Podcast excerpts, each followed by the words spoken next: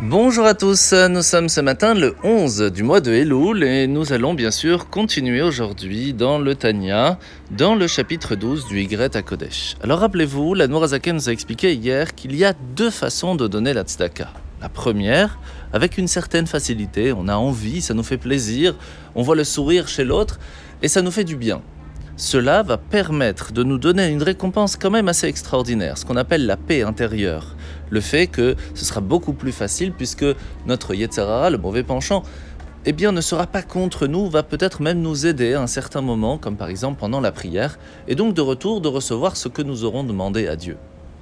Par contre, il y a des fois où c'est difficile de donner. C'est pas le moment, on n'est pas dans le move.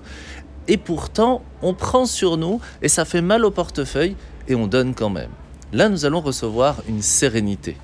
Qu'est-ce que nous allons recevoir de plus? Premièrement, il faut savoir que lorsque nous avons la chance d'avoir cette paix intérieure, elle est pour un temps précis, qui est très limité, pendant le moment de la prière, au moment où on est en train d'étudier, etc. Mais lorsqu'on sort du cours ou on sort de, la synagogue, eh bien, le métro boulot de dos revient. Et c'est pour cela que le fait d'avoir eu de la difficulté à donner la tzedaka va nous permettre d'avoir une sérénité durant toute la journée, ou peut-être même des fois tout le mois, ou même toute l'année, selon la difficulté et l'effort que nous aurons donné au moment de la tzedaka. C'est pour cela que lorsqu'on sent cette difficulté qui vient, le Yetzara qui ne veut pas qu'on donne, qui va tout faire, et eh bien c'est exactement le bon moment pour faire à l'inverse de ce que lui nous demande, de donner, d'aider, d'être présent pour nos prochains.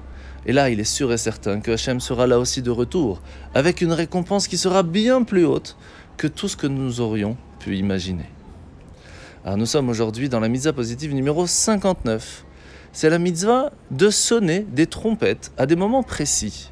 Alors c'était par exemple au moment où on amenait des sacrifices au temple, au moment de joie, au moment de, souffrance aussi, quand on priait Hachem, qu'on devait partir en guerre, etc. Et tout cela au temps du temple. Alors nous sommes aujourd'hui dans une paracha assez spéciale, paracha de Kitetse, nous allons apprendre quelque chose de très intéressant le fait qu'il est très très important de payer son ouvrier ou la personne qui travaille pour nous, son, son, employé, ou même une femme de ménage qui travaille à la maison, au moment où c'est prévu. Si c'est prévu chaque jour, c'est chaque jour. Si c'est prévu une fois par semaine, c'est une fois par semaine. Mais il faut le faire au moment précis, parce que sinon, l'employé attend. Et cela n'est vraiment pas bon dans le ciel, parce qu'Hachem nous dit, ben, si toi tu fais attendre l'autre, pourquoi moi je ne te ferai pas attendre non plus pour recevoir ce que toi tu demandes? Et c'est pour cela qu'il est très important de faire attention à cela. Alors pour comprendre vraiment ça, il y avait une fois euh, Rabbi Zouché et Rabbi Elimelech, les deux frères très connus, qui sont partis dans une maison, la maison d'un, ouvrier qui était euh, tailleur, et il le voyait travailler. Et à un certain moment, la femme vient le voir lui dit Arrête de travailler, ça y est, il fait nuit, viens dormir. Il dit Non, tant que la lumière allume, je peux encore réparer. Et là, les frères étaient émerveillés de cette phrase. Kol azman dolek yecholim netaken. Tout le temps où la lumière est allumée, on peut encore réparer.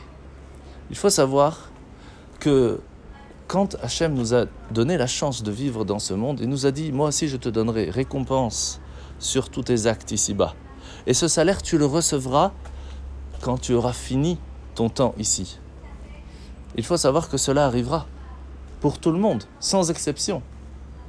Et c'est pour cela que tant que nous avons cette lumière en nous, qui nous permet de vivre, cette neshama qui est allumée, on peut encore tout réparer. Et c'est le petit mot de ce matin, à savoir que nous sommes dans le mois de Elul. Profitons-en avant que Rosh Hashanah arrive. Bonne journée à tous et à demain.